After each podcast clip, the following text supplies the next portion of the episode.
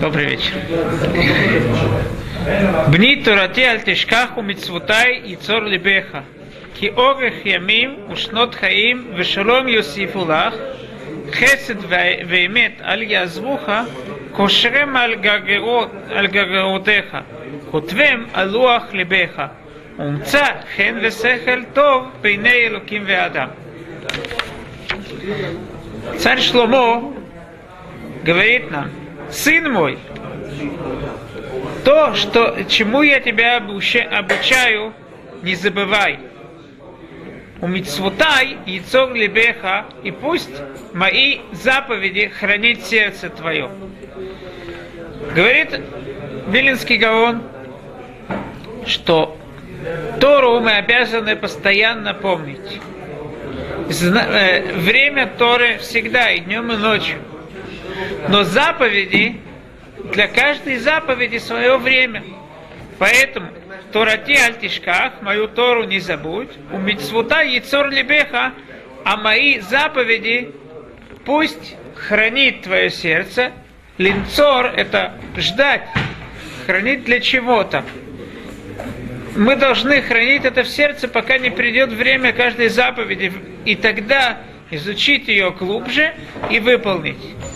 Киорех ямим, ушнот хаим, вешалом йосифулах поскольку долгие дни и, э, э, и годы жизни, и мир тебе добавит. Говорит Вилинский Гаон, что долгие дни и годы это относится к заповедям. Вешалом Юсифулах, а мир это относится к Торе мы после моли... Э, в конце молитвы мы всегда говорим Талмидей Хахамим Марбим Шалом Баула. Потому что мир – это наиболее понятие, которое связано именно с Торой. Насчет Торы сказано Драхеа Дархей Ноам Вехольный Тивутеа Шалом. Все ее дороги приводят к миру. Что же такое мир? Мир на иврите шалом – это слово шалем шалем – это полноценный. То есть шалом, мир, может быть, когда есть полноценность. Войны происходят в, в мире, когда каждый думает, не понимают роль, у каждого народа есть своя роль, есть свое место. Также у каждого человека, энлиха э, адавар, маком, у каждой вещи есть свое место – когда каждый, каждый человек понимает, какое его место, тогда есть шалом. Тогда каждый дополняет другого. А когда каждый думает, что другой занимает не его место, наоборот, он у меня что-то забирает, это то, что пробуждает войны. Цель Торы – это поставить каждую вещь на свое место. Хесед веймет аль язвуха – кошрем аль гагеротеха, кутвем алуах лебеха. Хесед – это милость и, и правда, да не оставит тебя. Кошрем аль гагеротеха, кутвем алуах лебеха. Привяжи их на свою шею и, и поставь их на свое сердце. В чем разница между хесед и эмет? Хесед – это милостиня, это когда делается то э, э, больше, чем надо делать. А эмет – это то, что я делаю, мне кто-то сделал что-то хорошее, я ему возвращаю. И казалось бы, что тут в этом посуке написан неправильный, неправильный порядок. Потому что прежде всего надо писать прежде что-то меньшее по, качеству, а потом что-то большее по качеству. Если правда, истина, это менее по качеству, то вначале должно быть написано имет, потом хесед. Но мы так и видим, насчет Всевышнего сказано Рав Хесед веемет. Насчет Всевышнего сказано тоже прежде всего Хесед, а после этого имет. Почему же это так? Потому что во-первых, хесед, когда кто-то делает милость, он не делает это много. Если мне, я, мне надо воз, вернуть что-то, Прескиров говорил, что какая самая дорогая вещь в мире? Это подарок. Потому что если мне кто-то... Обычно за каждую вещь, если я плачу, есть какая-то оплата, я заплатил, сколько, как бы это дорого, дорого не стоило, я заплатил за это, я закончил выплату. Когда мне кто-то дает подарок, Потом я постоянно хочу как-то это выплатить, даю другие подарки, но никогда, э, никогда человек не чувствует окончательно, вот я выплатил это. Поэтому подарок Брескиров говорит, что это самая дорогая вещь в мире. А царю принято тоже подарки дарить? Что? Люди царю дарят тоже подарки? И царю тоже дарят подарки, ну, правильно? Как, как он додал эту плащу? Ну вот, это чтобы купить его. Вообще люди дарят подарки обычно не из того, что они кого-то любят, а из-за того, что они хотят, чтобы потом им тоже подарки вернули. Поэтому, когда кто-то мне подарил подарок, и я ему возвращаю, я это делаю Э, человек делает это, много дает. А хесед, если он милость с кем-то делает, он ограничивается часто чем-то маленьким. Насчет Всевышнего сказано Рав Хесед Вемет. Много, да, несмотря на то, что это милость, много милости делает. И если он много милости делает, то понятно, что то, что полагается человеку, он сделает э, еще больше. И точно так же тут. Хесед Вемет Аль Язвуха, если человек делает то, что не полагается, он кому-то помогает, то понятно, что то, что полагается, э, возмещать, он будет в больших количествах. Эти вещи не, да не оставят тебя. Ковшрем аль гергерутеха, кутвем алуах лебеха. Гергерутеха, твоя шея, как мы уже говорили, что это намек на заповеди, которых много. Гергерутеха. Котве малуах лебеха, Тора, она должна быть на нашем сердце, а сердце оно, это понятие, которое связано с настоящим, настоящей связью с какой-то вещью. Мы видим, что царь Шломо нам приказывает, каким образом мы не оставим эти вещи, только тем образом, если мы свяжем эти вещи с собой. Это будет тесно связано с собой, с нами. Может быть, тем самым следующий Йом Шини у нас не будет урок, поскольку это Пурим. Так может быть, и несколько слов э, относительно да, Танит Эстер, который в Йомшине вечером, это Танит Эстер заканчивается. То есть это уже, это уже Пури будет, правильно? Йом Шлиши. Лейль Шлиши. А это про зиму, это у нас. Терстене. У нас Терстене. А у вас в Иерусалиме? Это я не знаю.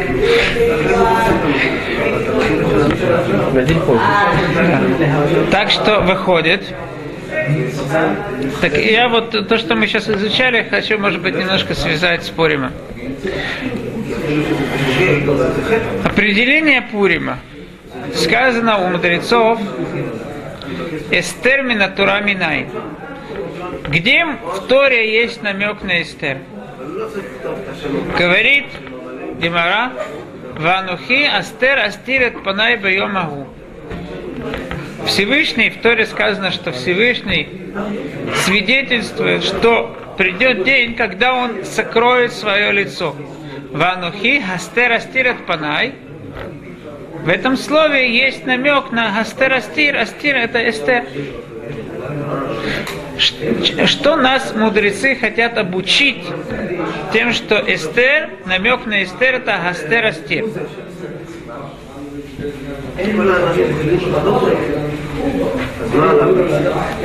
Понятно, что мудрецы хотят определить Эстер, все, что происходило с Эстер, как то, что сказано в Торе Анухи Астер Астирпанай. В Торе сказано, Муше, когда говорит с народом, Он говорит так, Мамрима это аитем и машем, вавки ахрей мути. Вы при моей жизни, говорит Муше, Мамрима этим и шли по дороге Всевышнего. Вавки ахрей мути. Если при моей жизни так, говорит Муше, то после смерти, после моей смерти, что же, я знаю, что будет гораздо хуже. Откуда, почему Моше настолько уверен, что если при его жизни было нехорошо, то после его жизни будет еще хуже? Может быть наоборот. Может быть после его смерти будет лучше. Он был настолько уверен в своих педагогических э, системах и силах, что если я не, не, не, не преуспел с вашим воспитанием, то, конечно же, никто не преуспеет после моей смерти. Говорит Велинский Гаон, что есть большая разница между тем, как Всевышний вел себя с евреями при жизни Муше и после его смерти. При, жизни, при жизни Муше каждая вещь, когда евреи отклонялись от правильной дороги, то сразу получали наказание. Как мы видим во всех, любые вещи, которые рассказаны в Торе, сразу после отклонения от правильной дороги евреи получают наказание. После смерти Муше получают наказание. Но это происходит не сразу. Это может много времени занять, когда действительно придет какое-то наказание. Ребенок, который знает, что если он что-то сделает, он сразу получит за это наказание и продолжает делать э, неправильно себя вести, плохо себя вести, так понятно, что если не очевидно будет наказание, если он не будет чувствовать, за что он получил наказание, и даже если он будет знать, но это будет какое-то довольно далекое время, Почему вот, к примеру, э, дети учатся в школе? Почему бы они все хотят пройти экзамены? Почему нужны каждый раз, каждый день оценки? Они все знают, все готовятся. Вот у тебя есть через год, в конце года, будет экзамен, будет, э, должен будешь преуспеть в экзамене. Нет. Потому что то, что они знают, что будет через год, это не настолько влияет. Надо, если э, хотят, чтобы преуспели в своих учениях, я слышал в каком-то университете, в котором решили, сказали, для чего студенты к нам приходят сюда учиться? Они хотят со знаниями выйти. Так не надо, так зачем нам им оценки давать? Это не нам нужно, это им, им нужно преуспеть. Так решили, не, чтобы никаких оценок среди года не было. Понятно, что это, эта система не преуспела. Ребенок не только то, то, что должно быть ему очевидно, за что он получает наказание, но он должен чувствовать каждый раз, как он сделает что-то плохое, он сразу получает за это наказание. Так если ребенок даже делая ведет себя плохо, даже когда наказание получает сразу, понятно, что если наказание мы от него отдалим, он будет неправильно себя вести, будет плохо себя вести. Это то, что Муше говорит. При моей жизни, говорит Муше, если вы ведете себя неправильно, когда сразу получают наказание, так что же будет после моей смерти? Если мы посмотрим, задумаемся, то, кни, то книга Эстер, я думаю, что она наиболее очевидная, наиболее яркая, э, яркий пример тому, что получает наказание не сразу. За что же было вообще наказание евреям, что Аман им хотел, э, что хотели вообще, как это была на них э, постановление уничтожить евреев. Что произошло? Говорит, говорит Гимара, Негину мисулдато шеля Хашвирош. Когда Хашвирош, Вишнат Шалош Молхо, в третьем год, э, году своего правления, когда он сделал большой пир, Евреи тоже участвовали в этом пире. Они не должны там были участвовать. Если они участвуют в этом, они, они связаны с Ахашвирош, за этим полагается э, наказание. Когда же наказание пришло? Равдеслер подсчитывает, что прошло несколько десятков лет до того, как получили наказание. Как пришло это наказание. И более того, каким образом приходит наказание? Можно было бы подумать, что это даже не наказание, это промашка Мордыхая. Ведь Мордыхай, кто был вообще, э, кто привел ко всему этому наказанию? Это Мордыхай, который не поклонялся Аману. То есть мы видим, что на первый взгляд, что тот, кто был виноват, это вообще даже не наказание. Тот, кто был виноват, это Мордыхай. Все- во всей книге Эстер не упомянуто явно, не упомянуто имя Всевышнего. Потому что Всевышний не проявляется явно. Только каждый раз, когда сказано Мелех, когда сказано царь, мы знаем, просто царь, мы знаем, что есть тут намек на Всевышнего. Все, что происходит, тот, кто задумается, он увидит, что в конце концов тот, кто надо, получил наказание. В конце концов Всевышний все делает для того, чтобы привести свою цель. Когда, э, когда царь Ахашвирош спросил, что сделать с Вашти, то кто говорит? Аман, да? Мамухан, который Аман. Он говорит, что его надо казнить. Почему он так говорит?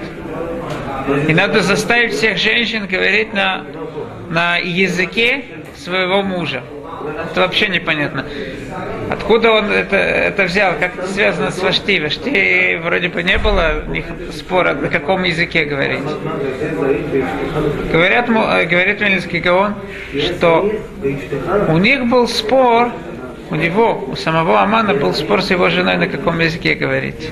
И кроме этого, он- так он говорит, он думал, вот запишут, он ей скажет, вот видишь? И кроме того, его дочь, он думал, если э, Ахашвирош убьет, э, накажет э, сва- э, Вашти, так может быть он женится на его дочери. То есть инициатором всего этого был Аман. И в конце концов все это привело именно к казни самого, самого Амана. Сам Аман говорит, сделай, пусть царь сделает высокое дерево, он намеревается для Мордыхай, а когда Аман провинился перед э, Ахашвирошем. Ахашвирошу говорят, и не аец, вот, он, вот это дерево. Такое высокое было дерево, что царь его его видел. Если бы царь его не видел, Мелаха Фавханая, он каждый раз передумывал, то он мог бы тоже передумать, потом сказать не вешать. Но вот оно дерево, тогда повесьте на нем. Тот, кто задумается, увидит всю картину и поймет, что все от Всевышнего. Но это не явно. Теперь нам надо понять, почему же Всевышний поменял свое поведение относительно еврейского народа. Я думаю, ответ на это простой. Потому что если мы обучаем своего сына каким-то истинам, то он не приобретет их и не купит их только из-за того, что мы ему скажем. До того, как он сам к этому не придет, мы должны поставить, что-то ему сказать и оставить его обдумать эти вещи. Насчет Ильяу, мы уже поминали, я думаю, это. Насчет Ильяу сказано, «Ваелех эль навшо», он пошел к своей душе, то есть человек иногда должен остаться сам с собой, взяв всю ту информацию, которую он получил, и остаться самим собой, переварить все, обдумать самому это, то, что он все, все приобрел. Меня часто спрашивают, как можно субботу соблюдать без интернета, без телефона. Это же очень тяжело. А я не понимаю, как можно ее не соблюдать. После все, всего моря информации, как человек может не оставить себе одного дня, чтобы немножко переварить все это, а подумать о том, что ты всю неделю впихиваешь в себя. Мне понравилось, как э, Миха, э, Михаил сказал, он сказал, что если раньше люди страдали от э, голода, то сейчас страдают от переедания. Говорит, это как и в э, физической сфере, так же с точки зрения информации. Если раньше мы пытались где-то там в Союзе какой-то куски информации где-то уловить, так сегодня столько уже информации. Да, да, уже ничего не хочется. Если есть суббота, человек может все переварить, все поймать, по, понять. Поэтому насчет субботы сказано «Ваинафаш». Если мы хотим приобрести действительно самих, самих себя, приобрести свою душу «Ваинафаш», это день для того, чтобы приобрести душу, приобрести все понять, связаться с собой. Только то, после того, как человек сам задумается над, вещи, над вещами, только после этого он придет, он поймет их действительно правильно. Поэтому я думаю, что возможно, что Всевышний вначале он показал истину евреев, а потом он оставил евреев есть наказание, есть награда. Но вы уже должны задуматься и понять это сами. Когда пришла кульминация, это пришла это во время Эстер. Ванухи Астер Астират Панай, кульминация этого, то, что евреи должны были сами понять, сами задуматься, ничего не явно, это во время Эстер. Тем самым, может быть, мы поймем то, что говорят мудрецы, что во время, когда Всевышний давал Тору на горе Синай, Кафалеем Харки Гигит, он взял гору и как бы сказал, принимаете Тору? Хорошо. Нет, тут будет место вашей, э, для ваших могил. А когда а когда же действительно сами приняли евреи Тору, это во время Эстер. То есть, как Маораль объясняет, что это не значит, что Всевышний приставил пистолет к виску евреев и сказал, принимайте Тору. Нет. Просто евреи тогда видели истину. Невозможно было не принять, они знают, что это истина. На этом все, весь мир стоит. Невозможно не принять Тору. Во время Эстер, но это не значит, что вы сами приняли. Когда тебе что-то объясняют, показывают, ты видишь это, понимаешь, но ты чуть сам не пришел к этому. Когда же евреи сами пришли к этому? Это во время Эстер, когда ничего не было явно, и все равно евреи поняли, почему и от чего. Тогда это значит, что действительно сами евреи приняли на себя Тору. Будем